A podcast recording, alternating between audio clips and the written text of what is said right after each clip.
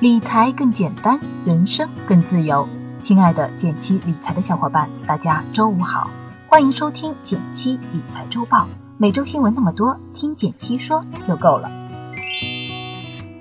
首先来看第一条新闻，是来自和讯网的消息：最赚钱的铁路京沪高铁，最快有望下周上会审核。十一月六日。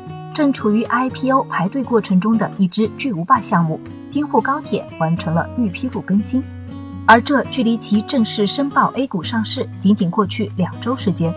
这一速度也刷新了近十年来 IPO 项目申报到反馈完成的时间记录。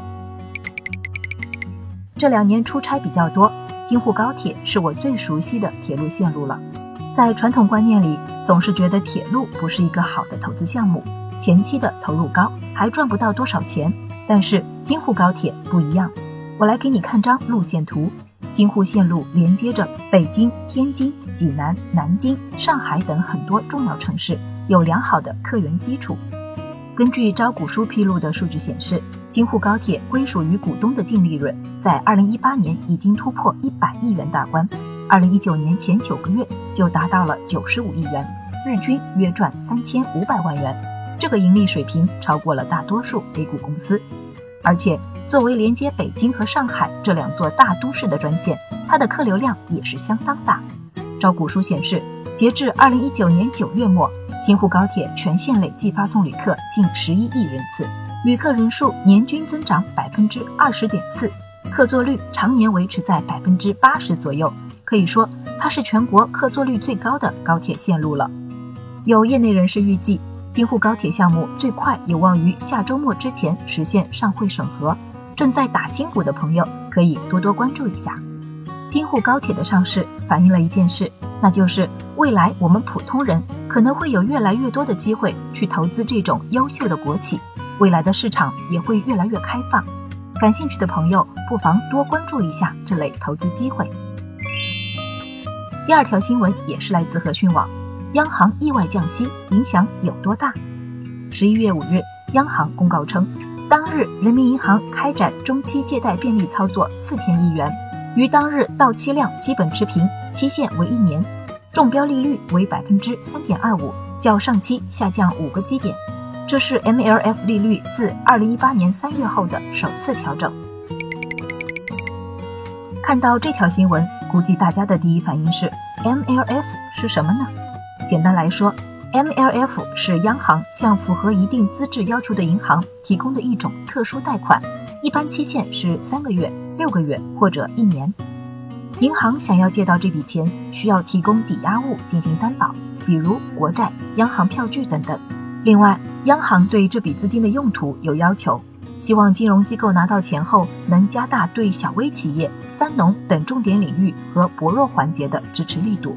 所以，降低 MLF 利率，实际上就降低了这些领域的融资成本，能有效促进实体经济的运行。不过，我们最关心的还是央行的这次调整对我们有什么影响呢？对股市来说，因为这次降低利率是预期之外的，市场此前并没有预料到，所以短期可能有利好。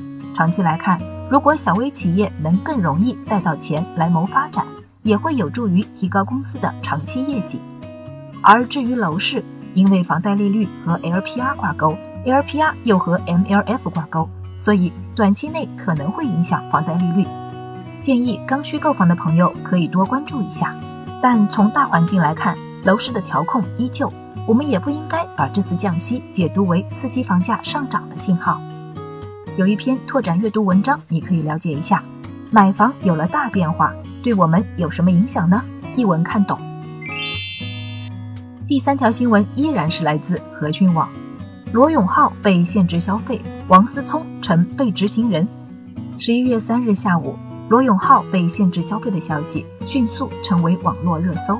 十一月六日消息，中国执行信息网被执行人信息显示，王思聪于二零一九年十一月四日被北京市第二中级人民法院列为被执行人。这两天，罗永浩和王思聪。相继上了热搜，引起各路围观。不过我仔细查了一下，他们两人的情况有点不一样。按照中国执行信息公开网的显示，罗永浩被列入限制高消费人员名单，而王思聪被列为被执行人，区别在哪里呢？举个例子，比如法院宣判被告赔钱，但被告一直没有赔钱，原告向法院提出强制执行，法院同意后，被告就成了被执行人，王思聪就属于这种情况。而如果被告暂时没有能力履行判决，法院无法执行时，就会把他列入限制高消费人员名单。罗永浩就属于这种情况。但不管是限高还是被执行，其实都不是坊间流传的老赖，他们并没有故意欠钱不还，所以在失信被执行人名单，也就是俗称的老赖名单上是查不到的。另外，在吃瓜之余，我也想和你分享一个小技巧。很多朋友会问我。某某平台靠谱吗？某某产品值得投吗？如果你在投资理财前查一查对方公司或者管理人的这些负面记录，其实就可以避开一些投资陷阱。我整理了三个网站，方便大家查询一下。第一个，查询涉诉信息，最高人民法院的中国裁判文书网，只适用于已届判决阶段的案件。第二是查询被执行信息，最高人民法院。全国法院被执行人信息查询系统可以查询二零零七年一月一日以后新收以及此前未结的执行实施案件的被执行人信息。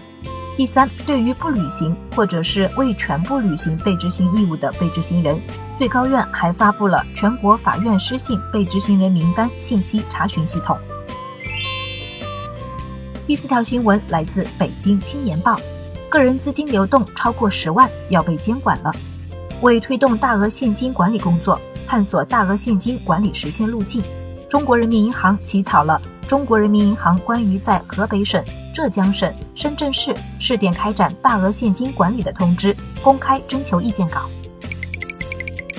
我研究了一下，这个规定简单来说，就是对企业和个人的大额取现行为进行严格监控和上报。其中，私人账户的管理先在三个省试点。河北省起点十万，浙江省三十万，深圳市二十万，什么意思呢？举个例子，比如你在河北省想一次性从银行取出十万以上的现金，就需要进行登记，讲清楚这笔钱的来龙去脉，而这些登记信息，银行是会如实上报的。另外，钞票的冠字会和取现行为关联，换句话说，如果你取的这笔钱用于违法用途了，到时候凭着钱上的号码也能找到你。所以大家也不用担心，这个规定主要是针对大额现金进行犯罪的行为，比如偷税漏税、受贿、赌博等等。对于我们正常的大额现金存取，除了会多询问信息之外，并没有什么影响。其实，随着移动支付的普及，我们在日常生活中使用现金的机会已经是越来越少了。即便需要用到现金，能达到十万以上的情况也不多见。但同时，他也给我们提了个醒。央行对于违法资金的追溯肯定会越来越严格，越来越细化。如果真的有不法分子找你帮忙做现金流转，还是要多留个心眼，避免被牵连。最后来到一句话新闻时间，皇上你也该知道一下。来自财联社的消息，十一月八日，证监会就创业板再融资规则办法征求意见，取消创业板发行股票连续两年盈利的条件。来自证券时报的消息，今年前十个月，可转债基金近乎包揽债券型基金业绩排名前十，表现最好的可转债基金已经大赚百分之二十八。来自上海证券报的消息，十一月六日，浩海生科股价低开百分之一点四八，报每股八十八点五三元，跌破发行价每股八十九点二三元，成为科创板首只破发个股。感谢大家收听今天的减七理财周报，一同感知正在发生的变化，提高经济敏感度。更多投资新闻解读及理财科普，欢迎关注我们的公众号“减七独财”，简单的减，汉字的七，我在那里等你。